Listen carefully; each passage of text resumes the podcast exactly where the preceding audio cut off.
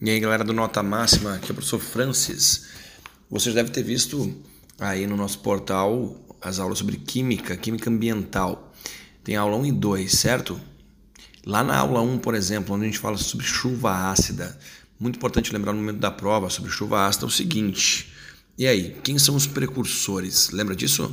São os óxidos. Os óxidos ácidos, né? Eles são moleculares e eles apresentam caráter ácido. Por que caráter ácido? Reagem com água, formando ácidos. E quais são os óxidos que me interessam? Que interessam lembrar na hora da prova? Trióxido de enxofre, dióxido de enxofre, dióxido de nitrogênio, dióxido de carbono. São quatro óxidos de extrema importância.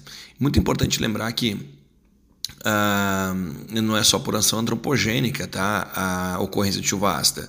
Claro, contribuímos em função da, uh, do uso de veículos e aí a combustão de combustíveis fósseis, é, as indústrias uh, em uma, nos mais variados processos, certo? Mas a natureza entra com parte também na decomposição de matéria orgânica, a atividade vulcânica contribui demais então ali para essa questão de chuva ácida e olha só um detalhe importante que pode ser pegadinha numa questão.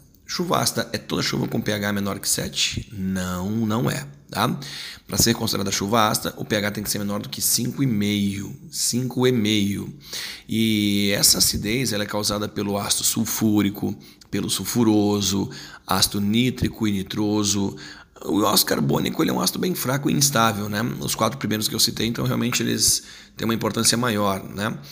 É muito impactante a questão da chuva ácida, certo? Se falar então que vai ter mortandade de peixes, comprometimento da agricultura, ok? A fauna a flora em geral, tá? Vai ter comprometimento com certeza. Então, chuva ácida, certo? Você vai levar com muito carinho para a prova para poder né, acertar a questão que fala sobre isso.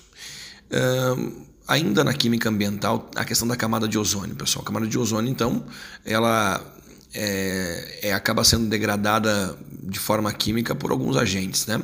Primeiro, em qual camada da atmosfera tem que estar o ozônio? Porque não é em qualquer lugar que ele vai ser benéfico, certo? Então a camada correta vem a ser na estratosfera, perfeito? Uh, se falarem que o ozônio troposférico ele é um ozônio poluente, ele é um ozônio poluente. Então, o ozônio, para ter a função correta, é ozônio estratosférico. É, quem muito quebra a camada de ozônio são os CFCs. De que maneira eles fazem isso? Os CFCs são quebrados pela radiação ultravioleta também, formando radicais livres que atacam o ozônio. Esse ozônio acaba virando uh, uh, radical livre também, junto com o cloro. É, e esses cloros que quebraram o ozônio acabam sendo liberados novamente e retornando a quebrar mais moléculas de ozônio. O que, que eu estou dizendo com isso? Que eles atuam como um catalisador na quebra do ozônio, certo?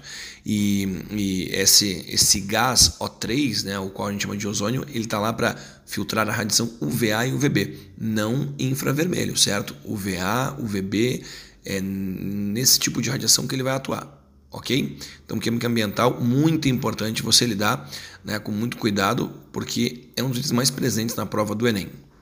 Escute nossos outros áudios para você ficar mais inteirado ainda do assunto em toda a química. Tchau, tchau.